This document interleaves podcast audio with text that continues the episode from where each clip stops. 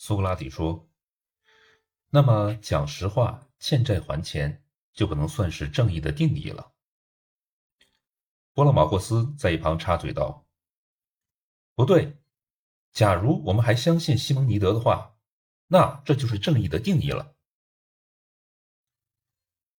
科法洛斯说：“好，我把这个话题交给你们，因为我现在要去祭祀了。”苏格拉底说。波罗马霍斯是你的接班人，可以继承你的一切，是吗？科法洛斯说：“那当然。”科法洛斯边说边笑着往祭祀场去了。苏格拉底说：“那好，让我们接着刚才的话题。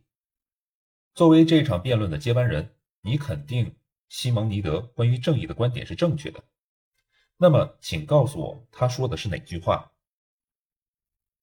布洛马霍斯说：“他说欠债还钱是正义，我认同他的观点。”苏格拉底说：“不错，像西蒙尼德这样一个智慧的人，又有神灵附体，我们不该随便怀疑。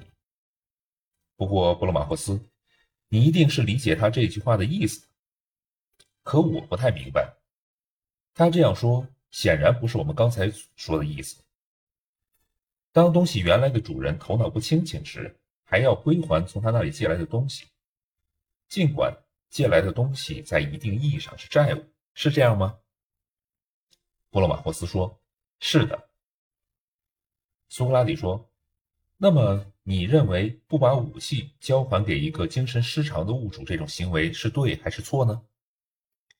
波罗马霍斯说：“那当然是对的。”苏格拉底说。这样说，当西蒙尼德说欠债还钱是正义时，他就没有把我所说的这种状况包含在内了。波勒马霍斯说：“我想是这样的。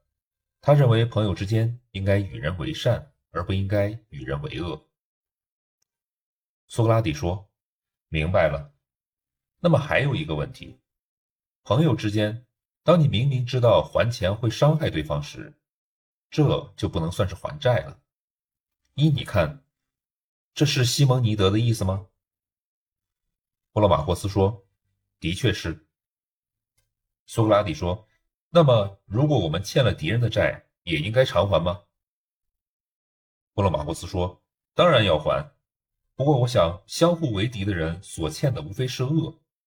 就此来说，我想把亏欠敌人的东西还给敌人是合适的。”苏格拉底说。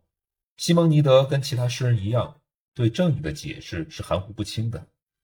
他实际的意思是说，正义是给每个人恰如其分的报答，这就是他所说的还债。